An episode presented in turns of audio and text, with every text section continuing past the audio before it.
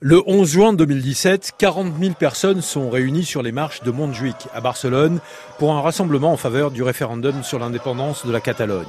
Un homme est invité à la tribune, une figure locale, une star mondiale du ballon rond. Il s'agit de Pep Guardiola, ex-joueur et ancien entraîneur du Barça. Nous sommes ici aujourd'hui pour clarifier les choses. Le 1er octobre, nous allons voter lors d'un référendum pour décider de notre avenir. On votera quand bien même l'État espagnol nous empêcherait de le faire. Dans le sillage de Guardiola, certains joueurs ou ex-joueurs, les Catalans du Barça comme Piqué, Iniesta, Puyol, ont eux aussi pris position pour une Catalogne libre et indépendante. À l'approche de la date du référendum sur l'indépendance, le stade du Camp Nou est devenu le théâtre de nouvelles revendications indépendantistes. Depuis 2016, à chaque match, quand le chronomètre indique 17 minutes et 14 secondes de jeu, le stade comme un seul homme scande le mot indépendance en référence à la date symbolique du 11 septembre 1714, la date de la grande bataille de la Catalogne pour défendre son indépendance face aux Bourbons. Le Camp Nou, fief des indépendantistes, c'est le côté pile du Barça.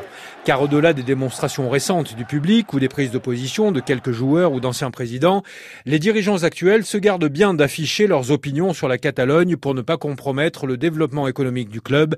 Jérôme Ferret est sociologue. Il a étudié les phénomènes de nationalisme dans le football en Espagne. L'actuel président a pris des distances dans l'effervescence de ces deux trois dernières années après l'incarcération des leaders catalans euh, en Catalogne, parce que ne veut pas être entraîné par cette logique jusqu'au boutiste, qui constituerait une forme de, de, suicide économique en fait. Moi, ce qui me surprend beaucoup, c'est ce, ce, ce, paradoxe, comme s'il y avait un message vers l'extérieur, ultra business, et puis un message vers des, des groupes intérieurs plus nationaliste. Et d'ailleurs, si on imaginait euh, l'indépendance de la Catalogne, euh, se poserait un problème économique de taille, c'est où jouerait le Barça? En Espagne, en plus de Barcelone, certains clubs entretiennent cette ambiguïté entre politique et business. Mais au-delà du palmarès, la suprématie d'un club en Espagne se mesure d'abord à sa puissance financière. Avec 840 millions d'euros générés sur la saison 2018-2019, le club catalan est devenu le plus riche du monde, devant son grand rival, le Real Madrid qui incarne le pouvoir central et la royauté.